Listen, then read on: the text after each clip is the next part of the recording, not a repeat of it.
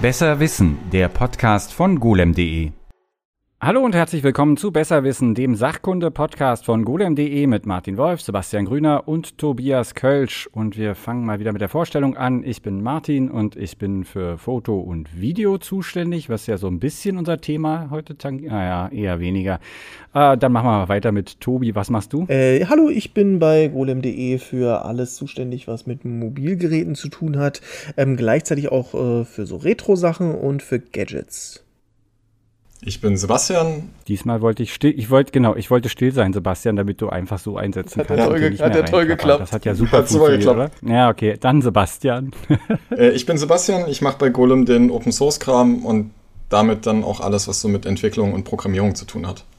Und dann, das ist schon der für die Zuhörerinnen und Zuhörer an den, an den Endgeräten. Äh, das ist unser zweiter Take. Beim ersten habe ich gesagt, äh, fälschlicherweise, es würde heute eigentlich gar nicht um ähm, Programmierung oder Development oder digitale Sachen gehen, aber das scheint ja Quatsch zu sein, Tobi. Klär uns doch mal über unser heutiges Thema auf. Ähm, wir unterhalten uns heute über äh, Tonbänder beziehungsweise über äh, äh, Aufzeichnungen auf magnetische Medien. Ähm, und äh, da denken viele wahrscheinlich erstmal an, an so Audiogeschichten, aber wie uns Sebastian äh, wahrscheinlich verraten wird, äh, ist das natürlich überhaupt nicht so. genau, also nicht nur. Und also im Prinzip ist es dann, das, das werden wir dann später noch besprechen, dreigeteilt, also Audio, Video und auch digitale Speicher, also alles, was man heute auch so auf einer Festplatte hat. Und dafür hat man früher, äh, Good Old Times, ähm, Magnetbänder genommen ähm, und nutzt die teilweise heute immer noch. Da kommen wir dann am Ende noch zu. Äh, und ich fange direkt mal mit einem historischen Abriss an, wie es denn überhaupt zu dem Magnetband kam, denn es gab ganz lange einfach keine Magnetbänder. Es fing an mit Stahldraht. Und wir reden hier um eine, um eine Zeit um 1900. Äh, zu der Zeit gab es schon Telefone und Telegrafie. Das heißt, man konnte Sprache übertragen über große Entfernungen miteinander reden. Was es damals nicht gab, waren Anrufbeantworter. Und dieses Problem gab es tatsächlich schon vor weit über 100 Jahren, dass man telefoniert hat, aber dann keine Nachrichten hinterlassen konnte. Außer es geht jemand an das Gerät ran äh, und nimmt die Nachricht auf. Ähm, und naja, man hat dann halt irgendwie zu der Zeit schon Sprachaufnahmen gemacht. Äh, das kennen vielleicht die einen oder anderen, das waren so Vorläufer von Schallplatten auf so Wachszylindern.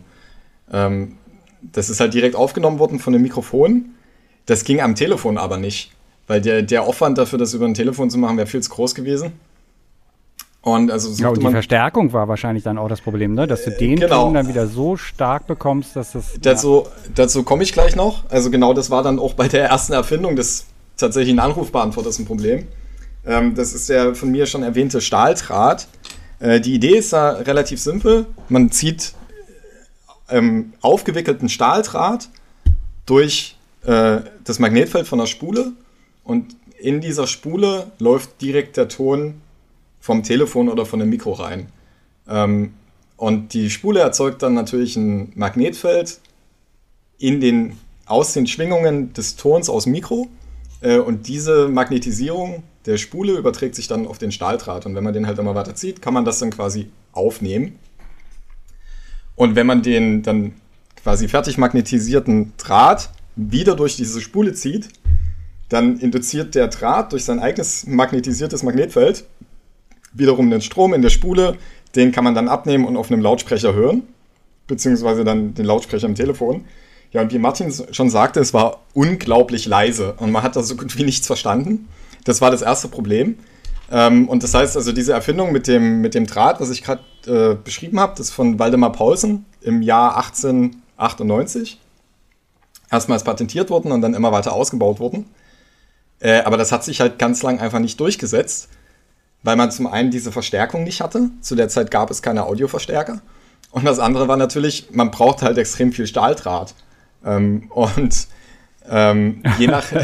ich hatte immer, wenn ich Stahldraht gehört habe, ich hatte das mal irgendwo auch mal gelesen und ich hatte immer so vor dem geistigen Auge so einen Draht, der so dick ist wie, keine Ahnung, äh, Stacheldraht oder so, aber das nee, ist ja, das der war ja ganz dünn, der war eher genau, so wie eine Klavierseiten. Wie, wie, hier Angelsehne oder so, ne? Angelsehne, oder Klavierseiten, Klavierseiten ja. genau. Aber trotzdem, also wenn man dann eine halbe Stunde aufnehmen möchte, braucht man dann trotzdem so 5, 6 Kilometer Draht.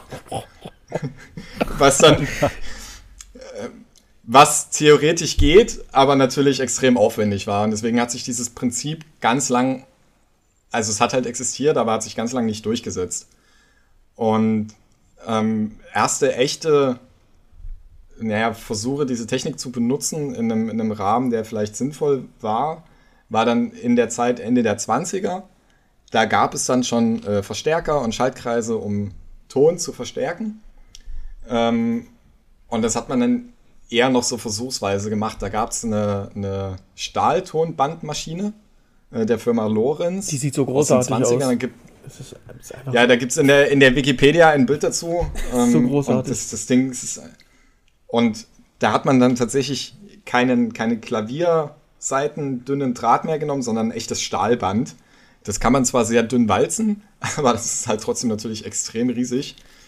Ähm, und zu der Zeit gab es dann noch andere Ideen, wie man denn diese Magnetisierung benutzen kann.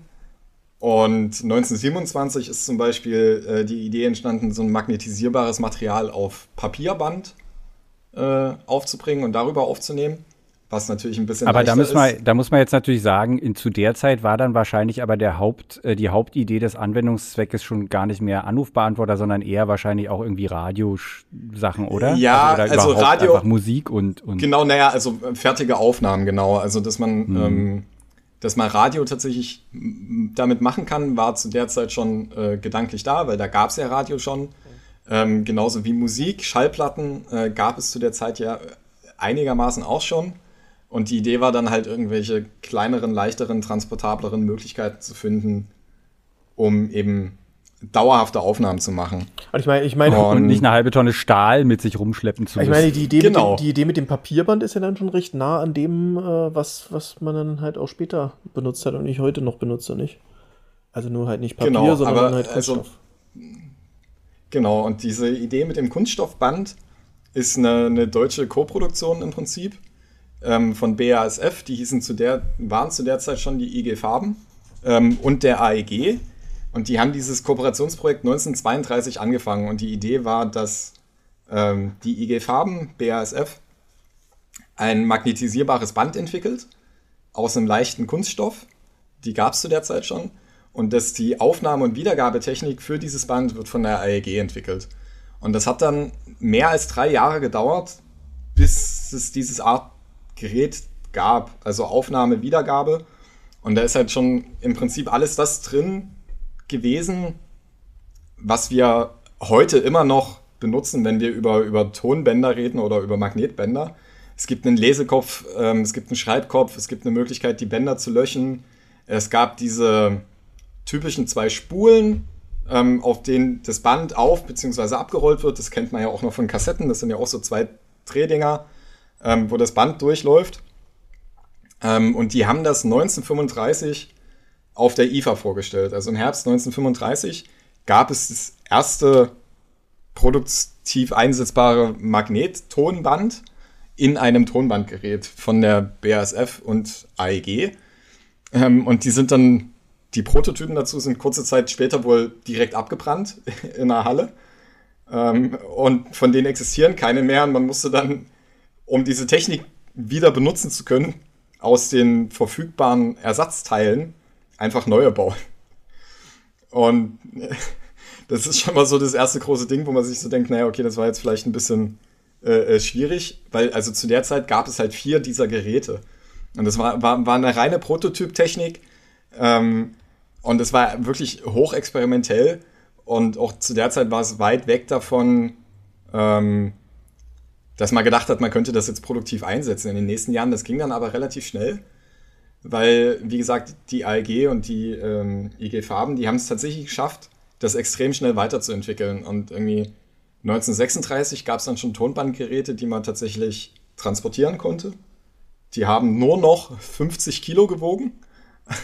Das klingt jetzt halt irgendwie, das ist ein bisschen viel, aber halt irgendwie im Prinzip ein kleiner Schrank, den man mit einer Sackkarre schon wegräumen kann das ist für, für eine dauerhafte Aufnahmetechnik äh, extrem krass, weil man die ja immer wieder äh, direkt bespielen und löschen kann, was man mit einer Schallplatte nicht konnte. Äh, wobei ich dazu mal, also kurz, mal kurz einwerfen darf, äh, mein Tonbandgerät aus den 70ern wiegt auch noch 25 Kilo. Also ähm, wirklich leichtgewichtig wurden die Geräte dann eigentlich erst ab der Kompaktkassette. Ja, da kommen wir später noch zu, denke ich mal. Aber ähm, ja. guck mal nach, ob das nicht doch noch auf Stahlbrand aufzeichnet. ähm, genau, die nächste Entwicklung war, dass dann ähm, im Deutschen Reich die Technik tatsächlich benutzt worden ist, um im Radio schon mal testweise Aufnahmen zu machen, um tatsächlich vorproduziert Radiosendungen ähm, also Radiosendungen vorzuproduzieren und die dann ausspielen zu können über das Tonband und dann zu senden.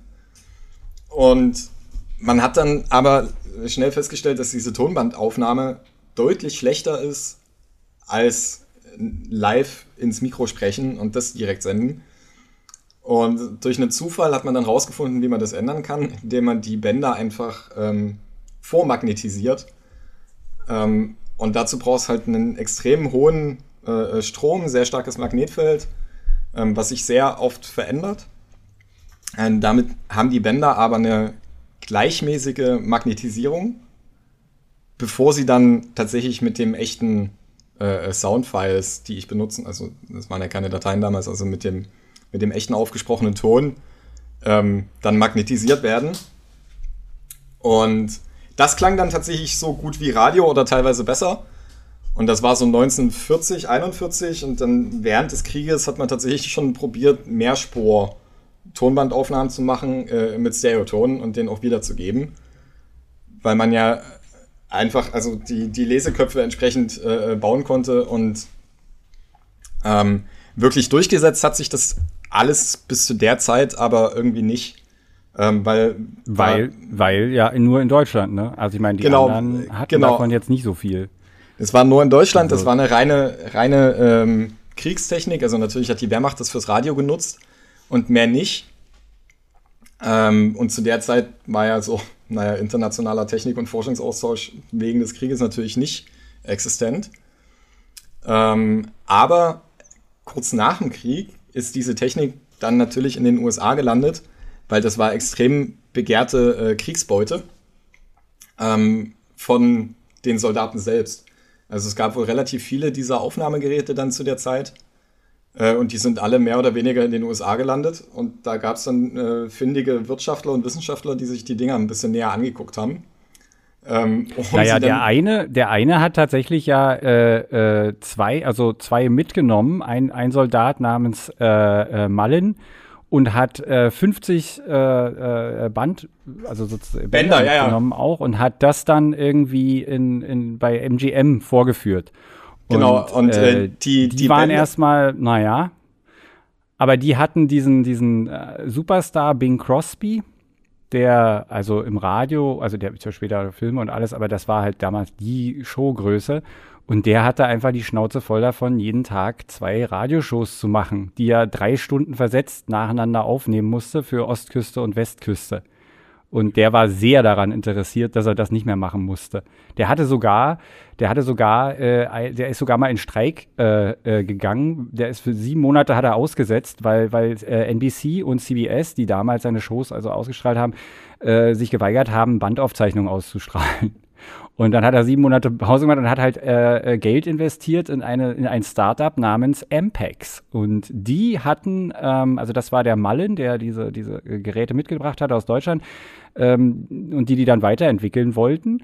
Und äh, da war dann halt also auch schon ordentlich Geld drin. Also die, ähm, das gibt die Geschichte, dass ABC äh, 30.000 Dollar pro Woche dem geboten hat plus nochmal 40.000 Dollar von anderen unabhängigen Stationen äh, für die, für die, äh, also dass, dass er ihnen sozusagen die Bänder gibt. Also dass sie auf Band aufzeichnen und sie das ausstrahlen dürfen von den Bändern. Also das war eine so absurd hohe Menge Geld. Also ich meine, das sind 70.000 Dollar in der damaligen Zeit, ne? Und äh, er hat das dann irgendwie äh, vorangetrieben, indem er halt MPEX unterstützt hat. Und dann gab es halt plötzlich tatsächlich, also haben die anderen auch eingelenkt und haben festgestellt, dass das ja doch irgendwie sinnvoll ist, das äh, aufzuzeichnen und auszustrahlen. Und das waren ja dann schon Tonbänder. Ja, und zu also, der Zeit. Hast du. Genau, das, das waren dann echte Tonbänder und Ampex hat dann die Entwicklung in den USA massiv geprägt. Das sind wir jetzt so bei dieser typischen Dreiteilung, zu der wir dann kommen. Also es gab dann halt weiter die, die klassische Tonbandtechnik. Ähm, dann gab es erste Versuche mit Video und ähnlich auch zu der Zeit dann halt schon Versuche, die Bänder als Datenspeicher für Computer zu benutzen. Ähm, und das läuft tatsächlich immer ein bisschen parallel.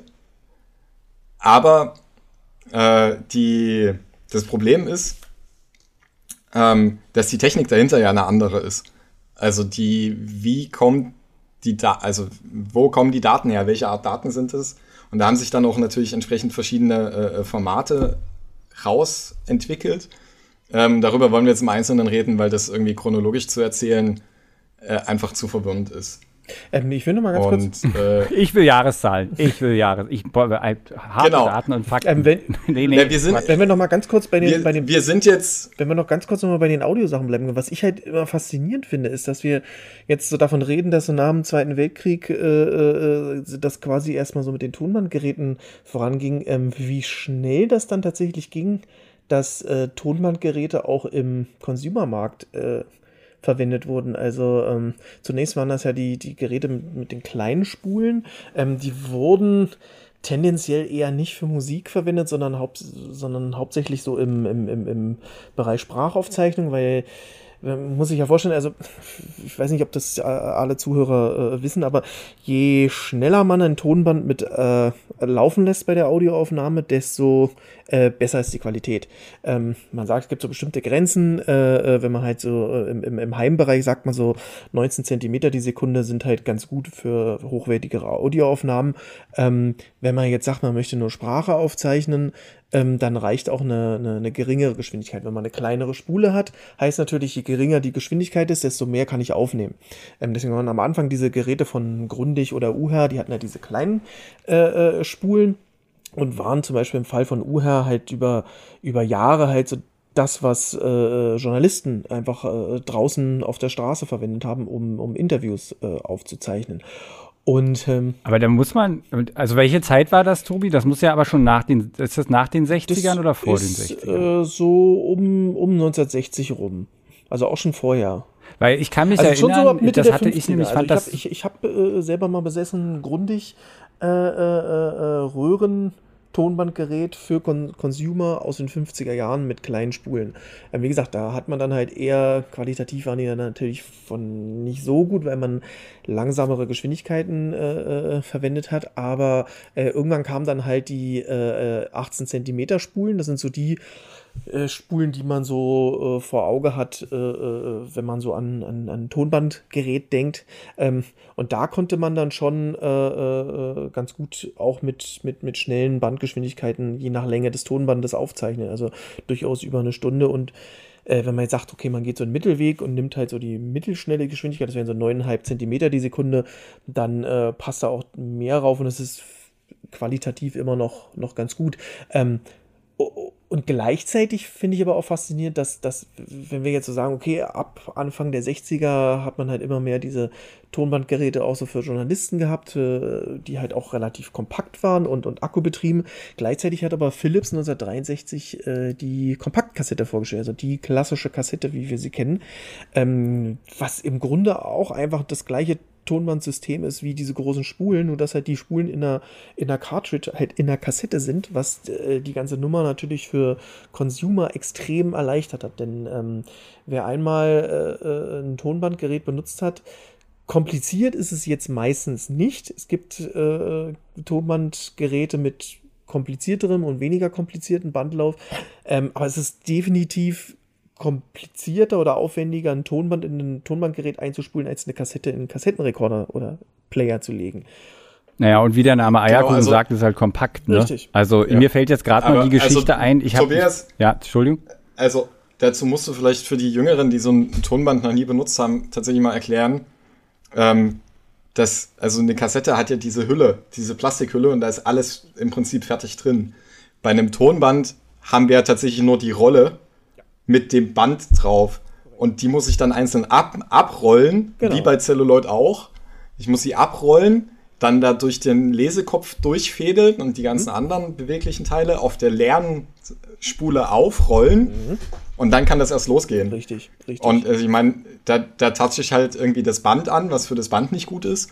Ähm, Also dann man kann hat ich halt das immer Band so diesen, möglicherweise man diesen, zerreißen. Man hat immer diesen Anfangsbereich, wo der meistens nur aus, aus, aus Kunststoff, klarem Kunststoff besteht.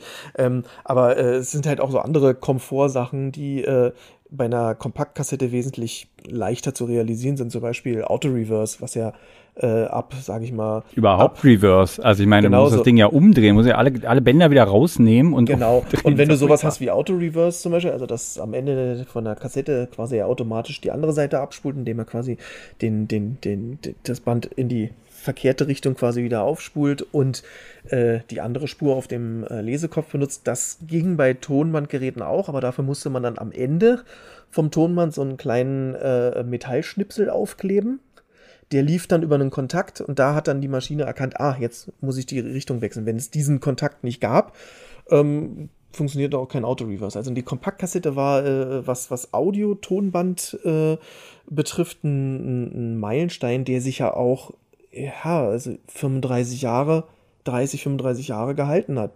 Sag ich mal, bis. Ja, also, weil du es halt überall dann, einsetzen konntest, ja. ne? Also ich habe zum Beispiel ja. gelesen, oder beziehungsweise ich hatte mal irgendwann ähm, äh, als ich mich mit der ähm, äh, Ermordung von Kennedy beschäftigt hatte, da bin ich darüber gestolpert, dass es tatsächlich Audioaufnahmen gibt. Und dann dachte ich, wer hat denn, wie, wie haben die denn da irgendwelche Audioaufnahmen gemacht? Und zwar von den Polizisten.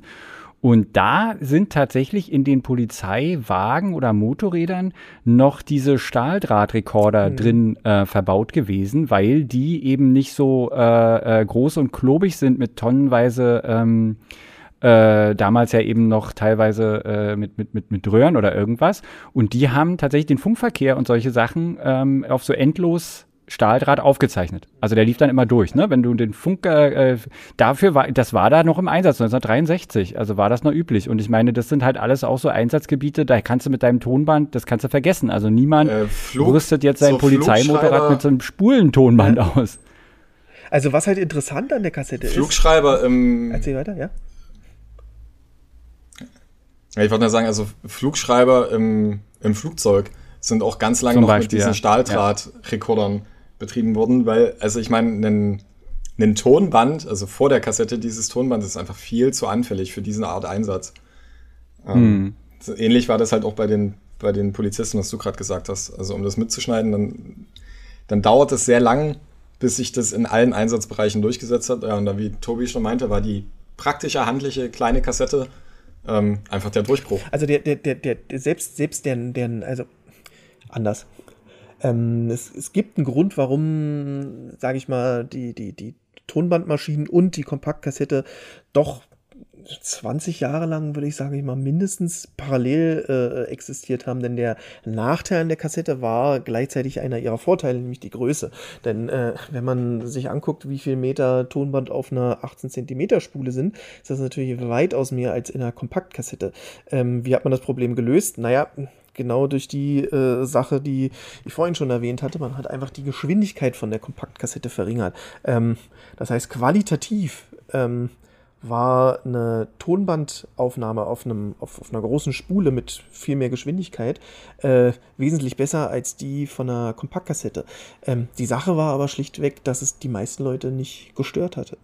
also ähm, so der, der Ja, für Broadcast, klar, für, für Radio und so Profi im, brauchst du natürlich diese Qualität, aber ansonsten im, im ja. Im Consumer-Bereich hat, das, genau. hat das niemanden gejuckt, dass die Qualität von einer, von einer Kompaktkassette, äh, äh, sag ich mal, schlechter war als von einem von einem Tonbandgerät. Dafür war einfach der, der, der, der, der, der, der Vorteil der der weitaus geringeren Größe viel äh, äh, wichtiger, was ja dann auch äh, in den 80ern oder Ende der 70er mit dem Aufkommen der ersten Walkman und, und anderen äh, nicht Sony äh, äh, für unterwegs, äh, das war halt mit einer mit einem mit einem ah. äh, Tonbandgerät ähm, einfach nicht Aber denkbar. Walkmans, also ich meine, also jeder von uns hatte einen Walkman, also wir können ja mal kurz äh, Revue passieren lassen. Ich kann mal sagen, mein erster Walkman war 1989 direkt nach dem Fall der Mauer sind wir nach Berlin und von dem damals ausgegebenen Begrüßungsgeld, das alle bekamen, habe ich dann für, also mein Bruder und ich haben dann für jeweils 20 Mark den äh, ungefähr billigsten Walkman, den man sich vorstellen kann, bekommen, äh, in Charlottenburg in irgendeinem billigen Elektrogeschäft. Und ich, ich hatte natürlich, also ich meine, wenn man keinen Walkman hat, hat man natürlich auch keine Kassette, denkt man jetzt, aber ich hatte eine einzige Kassette und die hatte ich in der Straßenbahn gefunden und die habe ich dann immer gehört, da war in so einem drauf. Ja, aber die hatte ich, die hatte ich Monate vorher in der Straßenbahn gefunden, dachte, irgendwann werde ich schon mal einen eigenen Walkman haben. Und siehe da. Konspiratives Tonband. Wahrscheinlich hast du einen toten Briefkasten ausgehoben. Ja, du, da waren die, äh, Verhandlungsgespräche für die, für die Wiedervereinigung drauf. Nee, äh, wo kam dein erster Walkman her, Tobi? Sicherlich nicht aus einem Billiggeschäft in Charlottenburg. Obwohl Charlottenburg könnte hinkommen, oder? Äh, ja, das, könnte tatsächlich hinkommen. Also, äh, ich habe meinen ersten Walkman bekommen, also ja, da war ich bestimmt irgendwie äh, sieben oder acht oder so. Das war halt so auch Ende der 80er, aber noch ein bisschen vor dir, also so um die, ich schätze mal so 87 oder so. Ähm, das war, weil ich halt ein, ein trampeliges Kind war, natürlich jetzt nicht so ein super teures Gerät. Das war eine, ein Gerät von Telefunken, das weiß ich noch. Der konnte auch nicht aufnehmen. Ähm, Sony, ich glaube, mein Bruder hatte tatsächlich einen Sony Walkman, aber ansonsten hatte ich dann später einen von Iva, weil die guten Sonys einfach damals wirklich sehr, sehr teuer waren. Ähm, äh, und es teilweise heute ja auch noch sind. Also wer, wer mag, kann sich mal bei äh, eBay äh, äh, umschauen. Gute Sony Walkmans gehen teilweise heute für 500 Euro und mehr immer noch weg. Ähm, und das war damals halt auch äh, sehr teuer. Deswegen erst Telefunken und dann Iva, aber der dann auch mit allem Komfort und 1000 Band Equalizer gefühlt und äh, Bass, Megabass, Double Megabass, alles was es, was es, was es gab. Wie war es bei dir, Sebastian? Naja, also mein erster äh, Walkman war tatsächlich auch so ein richtig billiges, schrammeliges Ding, wie bei Martin. Äh, aber der Grund war damals einfach, also es war Anfang der 90er, das heißt, ich war so vier, fünf, sechs vielleicht äh, Jahre alt. Und naja, so einem kleinen, trampeligen Kind gibst du halt keines, kein echtes gutes Audio-Equipment. Und ich habe damit dann so, so Kinder-Hörspielkassetten gehört. Es gab so Disney-Hörspiele und so Benjamin Blümchen und sowas. Ähm, und das habe ich dann halt irgendwie gehört und der, den dann halt auch mitgenommen. Äh, und der ist dann irgendwann kaputt gegangen, äh, weil kleine Kinder halt Sachen kaputt machen. Äh, und dann habe ich mir halt für 10 oder 12 Mark äh, von meinem tatsächlich echten eigenen ersten Taschengeld zu der Zeit äh, einfach einen neuen gekauft. ähm, und das war halt natürlich und, und auch mit so neu für 12 Mark, das wird ja auch äh, vermutlich Premium-Segment gewesen sein, Sebastian, ne? ja, absolut. Das war, war sehr wahrscheinlich ähm, äh, totaler Schrott so, aber naja, ich, ich weiß nicht. Also in dem Alter, äh, ich meine, ja, wie gesagt, ich habe hab damit ja nicht mal Musik gehört, sondern halt nur so Hörspiele und so. Und äh, ich da man war halt auch anspruchsloser, ne? Also das, ähm, Als Kind auf jeden Fall, ja. Ja, also ich war froh, dass ich überhaupt unterwegs, ich meine, ich hatte äh, in DDR-Zeiten, ich hatte ein eigenes Radio, was ich mir gekauft habe. Das hatten wir irgendwie, äh, das, das konnte nicht mal, ich glaube, ich fand es so toll, weil es so schick aussah, aber es konnte kein äh, UKW. Damit fiel schon mal eine Menge raus. Aber, oh aber ja, also, du aber das eine Menge hören, die dich nicht interessiert hat. Ja, das Problem war, dass man, das weiß man ja nicht als Kind, ne? Also ich meine, du siehst das Radio und denkst, das sieht aber schick aus und es kostete irgendwie über 100 Mark und ich dachte, naja, so schlecht kann es ja nicht sein und naja, es war russisch beschriftet, das führte jetzt auch nicht dazu, dass ich dann besser wusste, was es nun macht und als ich nach Hause kam, dachte ich, oh, irgendwie fehlt hier eine Menge und da war halt kein UKW drauf. Aber naja, damals gab es ja noch viel auf dem, auf dem äh, Mittelwellenband. Ich empfehle noch äh, äh, unsere Show zum Thema äh, Radio, die äh, entweder vor oder in diesem Podcast oder irgendwo in diesem Podcast-Archiv sicherlich auch zu finden ist. Da sind wir jetzt mit den Walkmans durch. Dann würde ich jetzt nämlich weitermachen mit ähm, den Bändern, äh, die, die, oder die, also die anderen Aufzeichnungen, die ja noch nötig waren, ähm, bevor wir dann zum Digitalen kommen, nämlich bei Video. Das Problem bei Video war ja, dass äh, diese lineare Aufzeichnung, also sprich, dass man den Ton, also das Band halt ein bisschen schneller durchlaufen lässt, um zum Beispiel, wie Tobi gesagt hat, ja bessere Qualität zu bekommen. Für Video brauchte man, hätte man das Band extrem schnell durchlaufen lassen müssen. Also das, äh, das Video braucht halt eine wesentlich höhere Bandbreite, weil die Frequenz, mit der man da aufzeichnet, natürlich viel, viel höher ist als bei Sprache. Also mal abgesehen davon, dass der Ton ja auch noch mit drauf muss. Und das war tatsächlich also sehr lange ein großes Problem, weil die ersten Ansätze dazu waren halt genau das. Also ne, man nimmt riesige Bandspulen und lässt die einfach absurd schnell durchlaufen. Das war dann so, dass die Techniker den Raum verlassen mussten, weil diese Maschinen machten einen Höllenlärm und wenn so ein Band irgendwie quersprang, dann war man eben tot. Also das war tatsächlich eine Höllenmaschine. Ähm, Und die ersten Aufzeichnungen auf äh, Magnetband, die, ich sage jetzt mal, nach einem anderen Verfahren passierten, kamen auch von Ampex. Also Ampex hat dann eben nicht nur äh, in der Audio, in der Entwicklung der Audiomagnetaufzeichnung, sondern eben auch bei Video eine entscheidende Rolle gespielt. Und da konnte man 1951 konnten schon die ersten Aufzeichnungen äh, gemacht werden. Die Qualität war mies, ähm, und man hatte das Problem gelöst mit dem linearen äh, Aufzeichnen, indem man eben nicht linear aufzeichnete, sondern äh, den, den, den, den ähm, Magnetkopf, der das Band magnetisiert, einfach senkrecht zum Band rotieren ließ. Und dann hatte man wie so, also kann man sich so vorstellen, wie Streifen auf dem Band. Und der rotierte halt sehr schnell und dann äh, äh war halt, äh, wurde das Band halt optimal oder naja, relativ optimal ausgenutzt. Und äh, das Problem war aber, dass, also bei Video ist es extrem wichtig, dass die, dass das Signal, was da drauf ist, halt synchronisiert ist. Also für die, für die Wiedergabe auf einem Fernseher, ähm, äh, hierbei verweise ich auf, unser, auf unseren Podcast zum Thema Fernsehen, der sich auch irgendwo in diesem Archiv befinden müsste. Ähm, für die Wiedergabe bei Fernsehern ist es halt wichtig, dass das Bildsignal weiß, wann es anfängt, wann das Bild anfängt und wann es zu Ende ist und wie die einzelnen Linien dargestellt werden. Das ist halt eine super äh, komplexe Sache und wenn ähm, da was schief geht, dann hat man halt überhaupt kein Bild mehr. Also man hat nicht schlechten Ton, sondern da ist dann halt vorbei. Da bricht das Bild halt dann zusammen. Und äh, also damals war es halt so, dass die ersten Maschinen, die tatsächlich Video aufzeichnen konnten, die konnten das aufzeichnen und sogar auch abspielen, aber nur auf der gleichen Maschine. Und die Dinger waren auch notorisch anfällig. Also das heißt, da hat man eine Person gebraucht, die das Ding jedes Mal wieder neu justiert. Die Köpfe wurden per Hand hergestellt. Das war also wirklich, das war ein Heidenaufwand. Aber das lohnte sich äh, vor allem deshalb, weil gerade in den USA ja das Problem ist, dass äh, beim Fernsehen, dass es äh, mehrere Zeitzonen gibt. Und man konnte, also man hat halt Fernsehen ursprünglich auch wie Radio nur live gemacht. Also vor Publikum Shows gemacht. Also die Seifenopern, die haben ihren Namen wirklich daher äh, auch schon im Radio gehabt, dass also Seifenhersteller eben diese Shows sponserten, die vor Live-Publikum gespielt äh, wurden.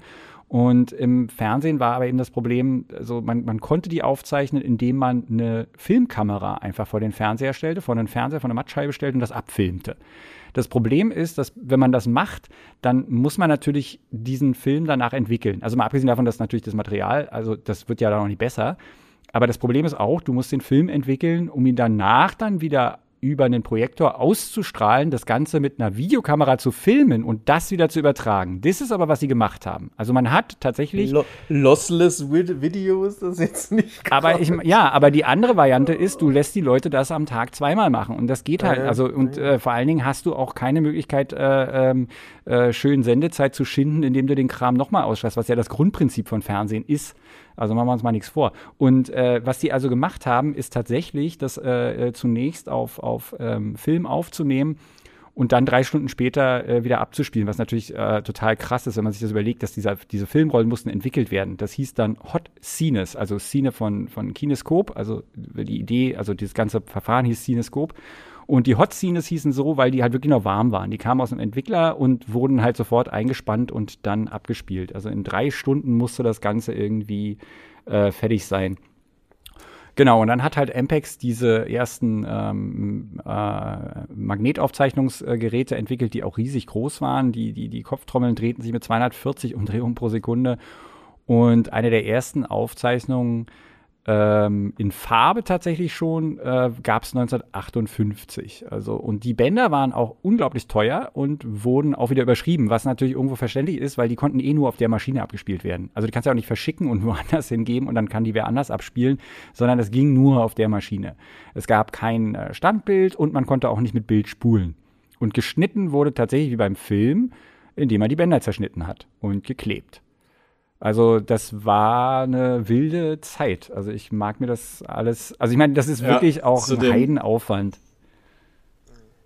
Zu dem, Sebastian, Entschuldigung, wir haben dich unterbrochen. Ja, ne, zu dem, man hat die Bänder dann einfach neu beschrieben und das eigentlich nur benutzt, um Zeit zu schinden und das ja. einfach ein zweites Mal auszuschreiben, damit man es nicht nochmal live machen muss. Ähm, dazu fällt mir die lustige Anekdote ein, dass es in den, in den 60ern bei der BBC gab es schon relativ große, sehr publikumswirksame, erfolgreiche Serien. Also Doctor Who zum Beispiel oder The Avengers, das heißt auf Deutsch mit Schirm, Charme und Melone. Ähm, und da haben die das tatsächlich so gemacht. Also die, die ersten einstündigen Fernsehseriensendungen von The Avengers zum Beispiel, die sind im Prinzip Theaterstücke. Also die laufen da auf, auf einer Bühne mit zwei Szenenbildern hin und her. Und das ist live aufgenommen worden.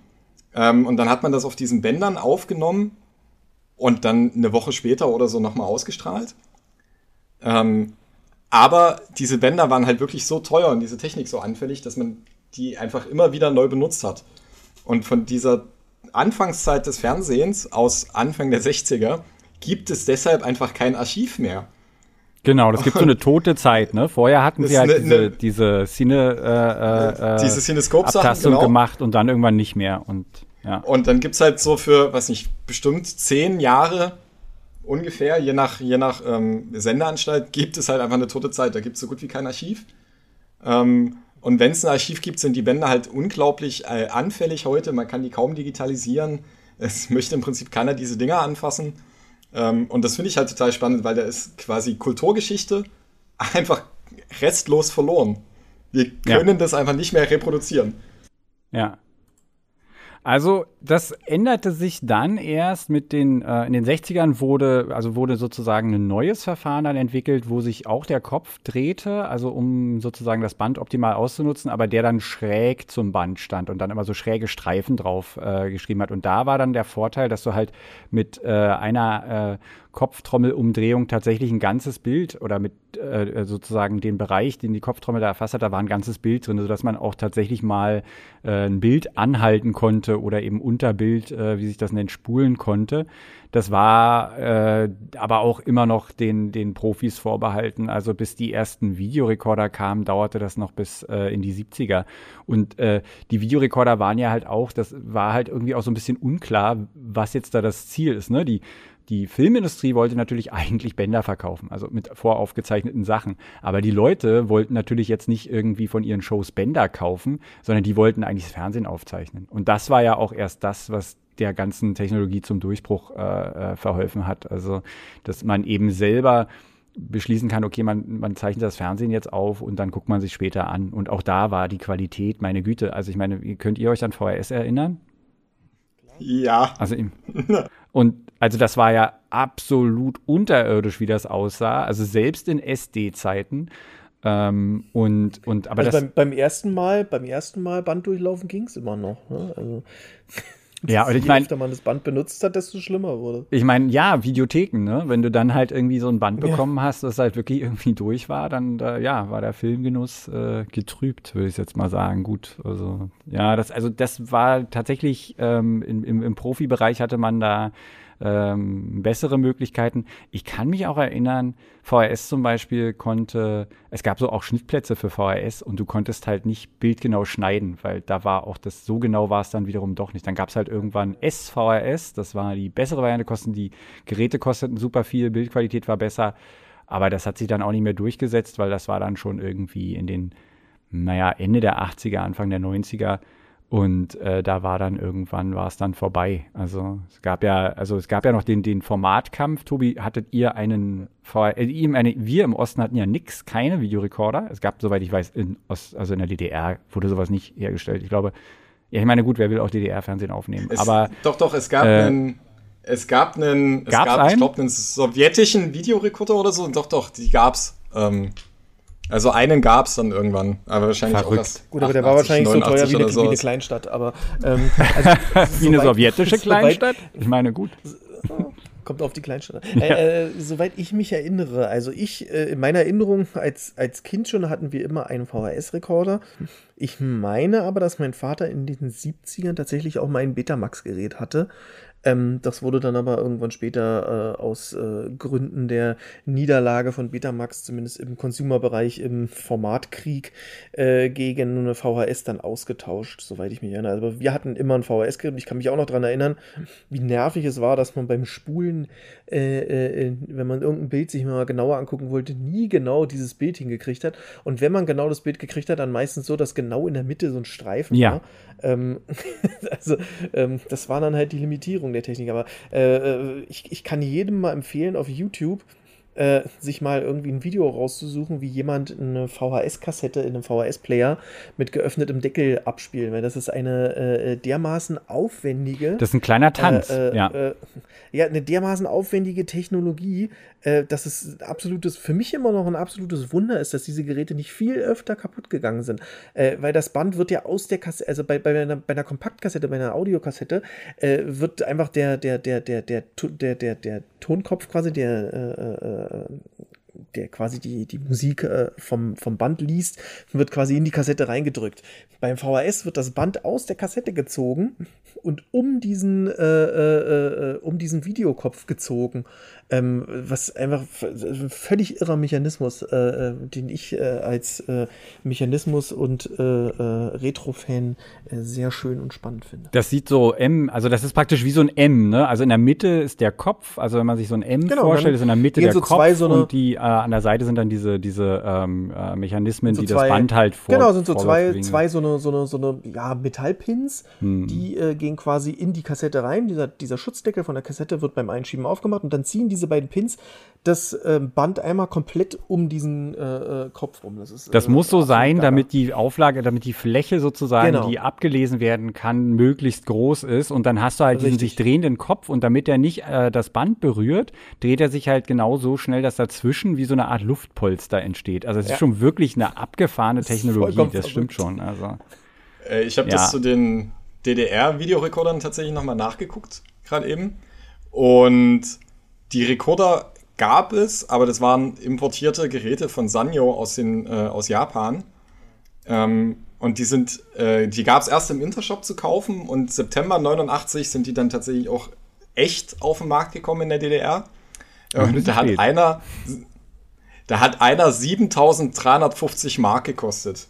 Ost. Ach, so, naja. Das Mark also, weniger als ein Trabi. Ein Trabi hat 10.000 gekostet. Ja, 13, glaube ich. So, ja, so, ein, so ein halbes äh, Jahreseinkommen ungefähr. Und ja. äh, Leerkassetten haben wohl 90 Mark gekostet, also so anderthalb Monatsmieten. Ähm, und das ist halt Aber Sebastian, krass, eine, eine so Audio-Leerkassette. Eine Audio-Leerkassette ja, ja. von Orvo hat auch 60 Mark gekostet. Also da sind die 90, finde ich ja. Also du, ah, da kannst du was zu sagen, ne? Man kann ja natürlich auch, also ich meine, wenn man so einen Videorekorder jetzt gehabt hätte als DDR-Bürger, oder DDR-Bürgerin. Man hat die 7000 Mark ausgegeben. Man will jetzt aber nicht ähm, seine, seine äh, äh, Musik, ähm, dafür hat man jetzt kein Geld mehr für Tonbandgerät und alles ist nicht mehr Knete da. Man kann ja auch den Ton auf VHS aufnehmen. Theoretisch ja. Und ähm, es gibt jetzt tatsächlich im Zuge dieser Hipster-Musiker, die sich gerne ein bisschen absetzen wollen vom, vom Mainstream, gibt es ja immer mal wieder welche, die so äh, Kompaktkassetten rausbringen oder Schallplatten. Das ist ja nie wirklich tot gewesen. Und ich bin vor einer Weile tatsächlich mal auf so ein Berliner äh, äh Untergrundlabel gestoßen. Die geben Audio-VHS aus als, als Aufnahmen. Also da wird ein Bandalbum als Audio-VHS verkauft. Und also ich, ich weiß gar nicht, wer die heute überhaupt noch abspielen kann. Also bei so ein selbst nicht mit so, dem Walkman. So ein, ja, nicht mit dem Walkman. Also allein der, der, der, Aufwand, dieses Ding je wieder abzuspielen, ist einfach so irre. Ähm, ja gut, ja. ich meine, es gibt auch noch, äh, es gibt auch noch Firmen, die bringen, äh, beziehungsweise äh, die helfen Musikern äh, äh, nicht nur ähm, äh, Alben auf Kassetten oder im, im Minidiscs, die ja in Deutschland nicht sehr, aber doch noch weiter verbreitet waren als DCCs, äh, das, äh, die, ist quasi der, der, Nachfolgeformat von der Kompaktkassette. Es gibt noch Firmen, die Musikern helfen, Alben auf DCCs rauszubringen. Und die DCC gab es vier Jahre lang, von 92 bis 96. Und äh, die äh, Anzahl der Nutzer äh, in Deutschland oder auch weltweit dürfte äußerst überschaubar sein. Du fühlst dich doch, und, du bist ja Nutzer, du willst doch nur Teil einer exklusiven, eines exklusiven Ich fühle mich sein. benachteiligt, muss ich dir ganz ehrlich sagen. Ich fühle mich benachteiligt, dass es so wenig DCCs gibt. Äh, ich will nur kurz, ich, ich, will nur kurz nochmal, äh, bevor wir das ganz aus den Augen verlieren, Sebastian, das hat tatsächlich, also auch wenn es, natürlich ist das totaler Hipster-Mist, jetzt irgendwie ein Musikalbum auf VHS rauszubringen, aber es ist tatsächlich so, dass die Audioqualität von VHS ziemlich gut ist. Deutlich Im Vergleich besser. zu, ja, ich sag jetzt mal Kassette, die ist deutlich besser, genau. Also das hat schon irgendwo, also naja, es hat natürlich in der heutigen Zeit überhaupt keine Berechtigung, aber ich sage jetzt mal damals, wenn ich jetzt als DDR-Bürger da gewesen wäre, ich hätte schön meine Musik auf VHS aufgenommen, aber gut, ja, dann ich komme wieder, zu meinem, ich komm wieder zu meinem Lieblingsthema zurück. Woran liegt's? Na? An der schnellen Abspielgeschwindigkeit. Ja. VHS ja. ist eine unfassbar schnelle Abspielgeschwindigkeit. Und wenn du da Audio aufnimmst, das äh, dürfte wahrscheinlich jedes äh, Tonbandgerät toppen.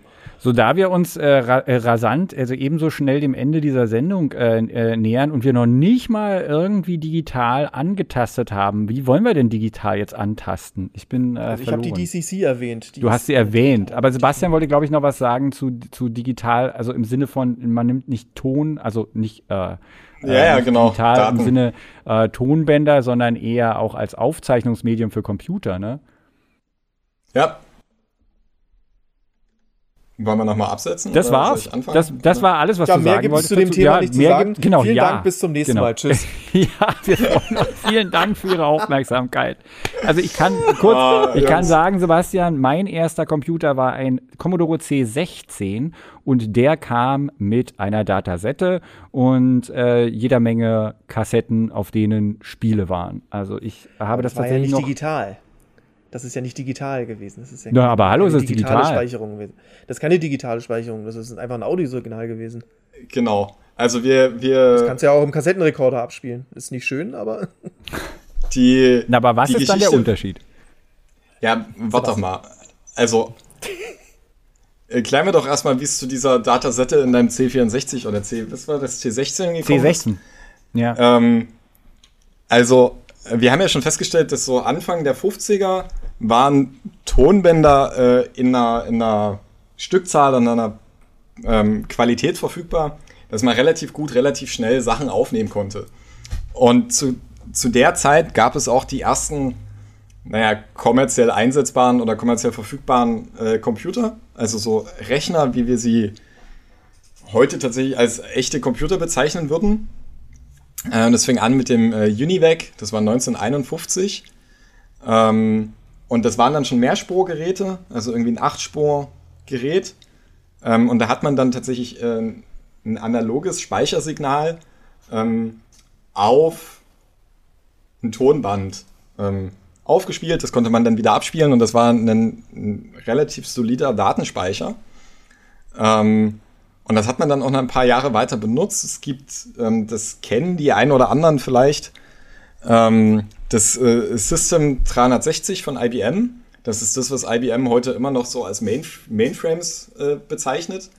Und das könnte man aus der Serie Mad Men kennen. Diese Serie über die Werbeagentur.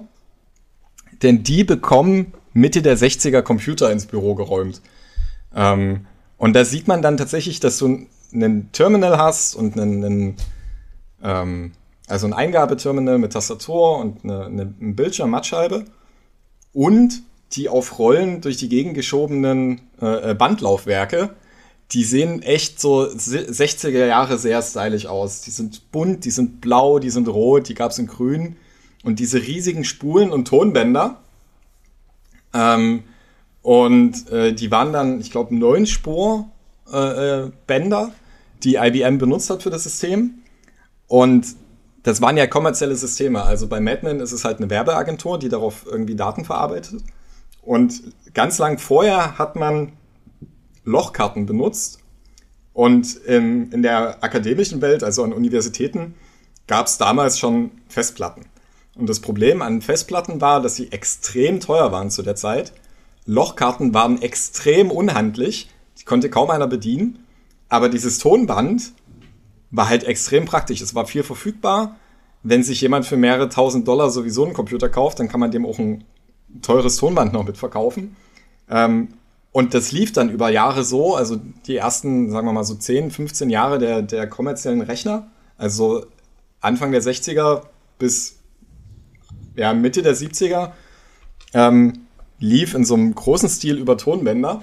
Und die haben natürlich ein Problem. Die sind linear. Das heißt, ich kann ein Programm immer nur lesen, bis das Programm zu Ende ist und ich es dann im Arbeitsspeicher komplett eingelesen habe. Vorher kann ich es nicht wirklich äh, benutzen und wenn ich auf große Datenmengen zugreifen möchte, habe ich dasselbe Problem. Ich muss das ganze Band im Zweifel einlesen. Es gab dann so Shortcuts, dass man irgendwie ähm, so Sprünge gemacht hat ähm, und vorher wusste, wo ungefähr auf dem Band äh, jetzt welcher Teil liegt. Und da konnte man das vor- und zurückspulen und so eine Sachen. Ähm, aber das hat sich dann nie durchgesetzt, weil eine Festplatte, die rotiert, hat ja einen freien Datenzugriff. Und das ist deutlich einfacher äh, zu benutzen. Wobei ich da ähm, noch sagen muss, ich war ja, ich war ja äh, vor, vor ein paar Jahren, war ich mit unserem Kollegen Olli zusammen, waren wir im Geoforschungszentrum in Potsdam, um uns genauso eine Bandanlage anzusehen. Also für Backup-Zwecke wird das tatsächlich immer noch benutzt. Ähm, natürlich genau. nicht mit so also, Riesenbändern und nicht so schön bunt, ähm, sondern da ist so ein kleiner Roboter, der äh, äh, so ein Roboterarm, der in so einer kleinen Kiste ist und dann die da dahin fährt, wo das Band ist, was man von, äh, was man dann sozusagen sucht oder wo die Daten drauf sind, die man sucht. Diese diese Systeme zum Backuppen gibt's schon immer noch, aber klar, also Band. Und jetzt jetzt muss mir aber Tobi noch erklären, wieso das jetzt unterschiedlich ist zu meiner Datasette. War da kein äh, magnetischer Schreiblesekopf drin? Hätte ich das nicht abspielen können? Ich meine, gut, das waren andere Bänder naja, als Tonbänder, ne? Naja, auf einer Datasette wird ein Audiosignal gespeichert. Ähm, also, ähm, Ach so, die waren komplett digital, meinst du? Ja, na gut, das ergibt Sinn, ja. Die waren komplett analog. Also, äh, du, nee, ich meine die, die, die Sebastian meinte, die großen Bänder. Da lief dann Richtig, einfach also nur ein Digitalsignal. Oh, wenn du, wenn du jetzt, wenn du heute, glaube ich, von, von, von, von, von Tonbändern für, für Datenspeicherung sprichst, dann sind das, glaube ich, digitale Signale. Eine Datasette.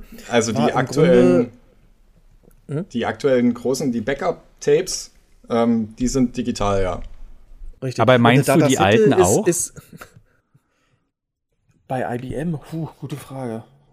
Also eine Datasette war auf jeden Fall analog. Also das hast du ja gemerkt, in Datasette konntest du immer Kassettenrekorder abspielen und dann hast du das gleiche äh, Pfeifen und Piepsen gehört, was du gehört hast, wenn du, wenn du das Programm in Rechner Das ist praktisch wie, wie Modem, ne? Modulation, Demodulation. Also du gibst das halt aus und dann. Deswegen kannst du ja auch, deswegen kannst du ja auch, wenn du äh, äh heute ein äh, ein C64 oder ein C16 oder, oder ein VIC-20 oder sowas benutzt und ein Programm laden willst. Es gibt äh, äh Programme in Internetdatenbanken, die äh, die Programme als Audiofiles. Ja, ja, das habe ich auch kannst, schon gemacht. Du kannst deinen das, Rechner ja, ja. einfach an den, an den C64 anschließen und vom Rechner das Audiosignal abspielen. Ich habe das, äh, mit dem Smartphone. Dass das jetzt auf Kassette, ja. dass das jetzt auf, oder auf dem Smartphone, genau, dass das jetzt damals auf Kassette war, lag einfach daran, dass Kassetten billig waren und sie jeder halt hatte.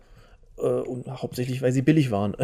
ähm, es gab ja für einen für ein C64 auch Module oder für einen VIC 20, aber Kassette war halt einfach, einfach billig. Datasette. Außer in der DDR. Ähm, ich muss noch mal gut, gucken, was aber, so eine Orvo-Kassette äh, kostete. Also, wir haben jetzt den digitalen Teil, aber noch nicht wirklich das Ende der, der Fahnenstange erreicht. Äh, oder Sebastian, jetzt haben wir dich wieder unterbrochen. Äh. Naja, die Backup-Laufwerke, das meintest du ja schon, dass du dir die schon mal angeguckt hast. Ähm, also Tape hat halt natürlich den Vorteil, dass es, wenn es einmal magnetisiert ist und in, in diesem Cartridge vorhanden, dann kann man das relativ lange äh, äh, für einen Datenspeicher benutzen. Eine Festplatte zum Beispiel ist deutlich anfälliger für äußere Einfälle, äh, äh, Einflüsse. Kann zum Beispiel runterfallen und dann kann es sein, dass seine Daten gelöscht sind. Ähm, das ist nicht so gut. Und die halten halt ein paar Sachen deutlich besser aus. Ähm, und das war damals schon klar, also damals meine ich so in den 90ern. Ähm, und da haben dann wiederum IBM, äh, HP und Seagate als Festplattenhersteller ähm, sich dann darauf geeinigt, an Tape-Laufwerken zu arbeiten, die standardisiert werden. Ähm, die heißen LTO. Ähm, und die gibt es immer noch. Und als die das erste Mal rauskamen vor 20 Jahren, hatten die 100 Gigabyte Speicher. Das war um um 2000 war 100 Gigabyte auch schon richtig viel. Also eine 100 Gigabyte Festplatte. Viel, ja. Eine 100 Gigabyte Festplatte gab es zu der Zeit, also wenn nur gegen exorbitant viel Geld. Ähm, und das ist heute auch so. Also dieser Formfaktor ähm, ist immer noch derselbe, aber die Bänder können mittlerweile deutlich mehr speichern. Und inzwischen sind wir bei 18 Terabyte äh, pro Band. Und also man kann halt damit deutlich mehr speichern und es ist tatsächlich so, dass ähm, äh, die halt in so großen Backup und Archiven benutzt werden. Ähm, ich habe mal darüber geschrieben, dass auch Facebook tatsächlich, ähm, die speichern ja alles und Facebook gibt es ja jetzt auch schon seit mehr als 15 Jahren. Und wenn man dann auf so einen, naja, zwölf Jahre alten Beitrag zugreift, kann es sein, dass das sehr lange dauert, weil dann erstmal so ein Roboter in so einem Tape-Backup-Archiv äh, an die Stelle spulen muss, wo dieser Beitrag gespeichert ist weil der gar nicht mehr auf einer Festplatte vorgehalten wird. Und ja, der, der, der, der, Vorteil am Tape ist halt gegenüber, ich meine, wer heute mal versucht, eine, eine, eine 20 Jahre alte äh, CD-ROM abzuspielen, ähm, wird er unter Umständen schon Schwierigkeiten bekommen. Der Vorteil am Tape ist, dass das Einzige, was du beim Tape eigentlich machen musst bei der Lagerung, ist äh, auf die, äh, darauf zu achten, dass es nicht zu feucht ist und äh, dass die Temperatur relativ gleichmäßig ist. Also ein Tape sollte natürlich nicht schimmeln und sollte auch nicht äh, hohen Temperaturschwankungen oder sehr niedrigen und sehr hohen Temperaturen ausgesetzt werden. Aber ansonsten ist, äh, wenn das nicht irgendwie äh, demagnetisiert wird durch irgendwelche externen Einflüsse, ist das halt sehr stabil. Ähm, und das hat halt äh, äh, Medien wie, wie, wie Blu-Rays oder, oder, oder, oder CD-ROMs oder DVDs halt durchaus äh, äh voraus, ne? Und ich habe gerade nochmal geguckt, äh, äh, das VEB Chemiewaserwerk Friedrich Engels in Premnitz hat äh, 30 Minuten Kassetten für EVP 15 Ostmark im Angebot. Das sind 30 Minuten. Und die, die 60er kosten wohl 22, kosteten 22 Mark, also nicht 60 Mark, ich korrigiere mich. Aber ja, die kannst du aber, aber noch abspielen. 30 Minuten 30 Minuten Kassetten haben wir mit der Kneifzange nicht angefangen, angefasst. ja, aber die, genau, die kannst du heute noch abspielen. Also es ist im Prinzip, ja. also ja, irgendwann leiern die dann auch aus, je nach Qualität des, des Tapes und des Abspielgeräts. Ähm, aber ja, bei den, bei den LTOs, also bei den Festplatten, die auf äh, Lauf, äh, Magnetband basieren, die sind im Prinzip unkaputtbar, wie Tobi schon meinte. Ähm, die Cartridges sind teilweise auch mit ähm, mit äh, speziellen Gasen gefüllt und ähm, sind halt extrem stabil konstruiert. Und ich gehe davon aus, dass wir dieses IBM LTO-Tape, auf das jetzt irgendwie 18 Terabyte draufpassen, dass diese Technik auch in, in ja, Jahrzehnten noch benutzt werden wird. Weil das nächstbessere ist nur Mikrofilm und Mikrofilm ist aber deutlich komplizierter zu lagern als Archiv. Da haben wir doch schon unser nächstes äh, Podcast-Thema, Mikrofilm, aber ich weiß nicht, also so richtig, das ist, glaube ich, nicht das Richtige.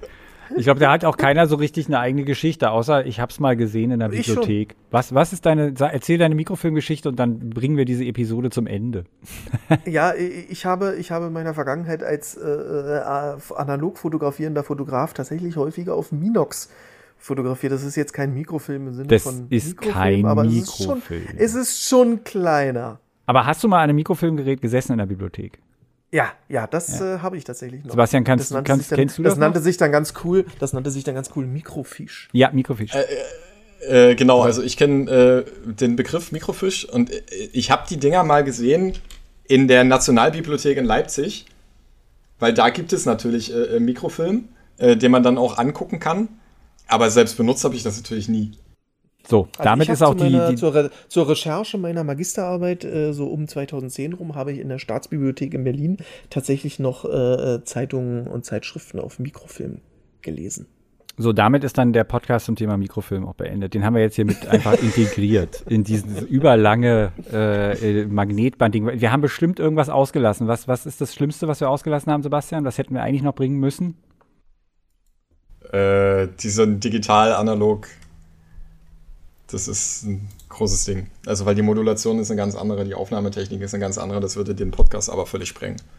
Ja, ich könnte dann Geschichten davon erzählen, wie ich äh, beim Fernsehen, wie wir immer diese, äh, diese furchtbare Zwischenzeit zwischen digital und äh, äh, äh, digitalem Workflow beim Fernsehen und dem analogen, wo wir noch Bänder capturen mussten. Also digital, also die, die, das, das Material war digital auf Bändern und du musstest es aber in den Rechner kriegen. Das war furchtbar. Aber gut. Ähm, ja, dann würde ich nämlich jetzt äh, äh, sagen, vielen Dank fürs Zuhören, vielen Dank euch fürs Reden. Äh, ein Werbeblock in eigener Sache. Lest aktuelle Nachrichten zu IT und Technologie auf golem.de und wer uns Anregungen für Themen und Kritik an uns, äh, bitte nicht an der Person, sondern nur am Thema, alles andere verkraften wir nicht, zukommen lassen möchte, kann das machen unter podcast.golem.de. Ähm, und wir sagen auf Wiederhören. Ciao. Ciao. Tschüss, bis zum nächsten Mal.